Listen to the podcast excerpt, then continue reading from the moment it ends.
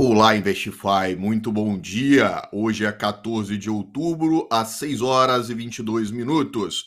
Após um breve recesso, estamos de volta com o nosso áudio exclusivo para a comunidade. O SP, nesse momento, opera em alta de 0,7%, cotada a 4,385.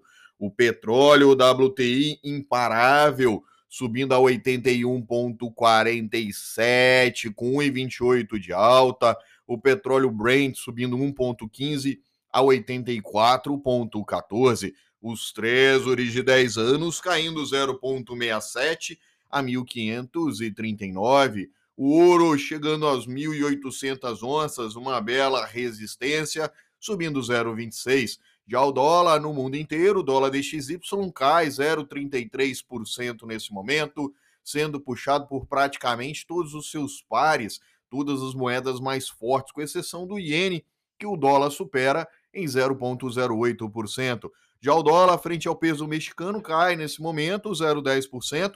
As bolsas europeias operam no terreno positivo, a bolsa alemã com 0,84 de alta e a Eurostock 50 com 1,10 de alta.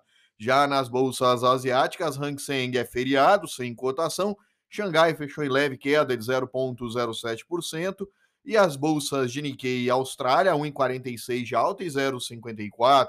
Nós temos informações para sair, alguns dados, o núcleo do IPP nos Estados Unidos, os pedidos por seguro-desemprego, os pedidos iniciais por seguro-desemprego, que é um dado uh, aí que vem mostrar como que está a questão do seguro, dos pedidos de seguro-desemprego por lá. Uh, nós temos meio-dia os estoques de petróleo bruto também para sair. Vide aí as considerações do petróleo, as pressões, principalmente que têm sido envolvidas na, no preço da commodity. Já nas, nos bitcoins e no Ethereum subindo 5% para o Bitcoin nas últimas 24 horas, 5,71% para o Ethereum. No índice VIX, que é o índice do medo, caindo 4,45%. E nos metais, nos futuros dos metais, o futuro do cobre nesse momento em leve alta de 0,07%. Minério de ferro subindo 1,20 uh, ah, no futuro, a 124 dólares a cotação. E em Dalian fechou em queda de 2,9%. Bom, a gente tem a madeira fechou em alta ontem de 3,79%. Vindo para as principais notícias, balanços para sair antes da abertura nos Estados Unidos, Wells Fargo, Bofa, Citi Morgan Stanley. E a questão do tapering pode ter seu início em novembro e poderá ter o fim total da retirada dos estímulos na metade de 2022. A inflação veio acima do consenso, as esperado 0,3 veio 0,4 aumentando o grau de preocupação, mas o Fed continua falando que a inflação é transitória. A escassez de gás na Europa e na Ásia está aumentando a demanda por petróleo, que já não está fácil no mundo inteiro, com uma demanda elevada e uma baixa produção. E na China, o índice de preço do produtor subiu 10,7%, a maior alta nos últimos 26 anos. Bom, nos principais jornais brasileiros, valor econômico, pior no ambiente econômico, leva empresas adiarem IPOs. O Globo, clima mantém alimento em alta ao longo de 2022.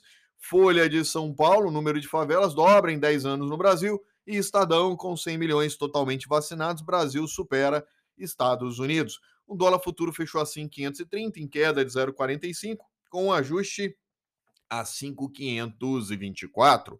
O ICMS teve aí um projeto de lei aprovado na Câmara com uma votação expressiva de uma PEC, 392 votos a favor e 71 contra, modificando a questão do ICMS sobre os preços dos combustíveis e não mais uma alíquota como é colocado e sendo colocado um preço médio ponderado dos últimos 15 dias, e sim agora com um valor fixo determinado que valerá por um ano, porém não pode ser maior que os últimos 24 meses.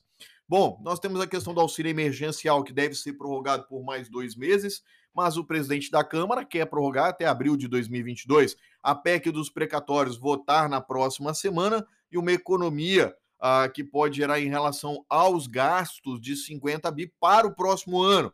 Não é uma economia que não vai que vai deixar de pagar. Esses gastos vão ser provavelmente dos pagamentos precatórios prorrogados para 2023.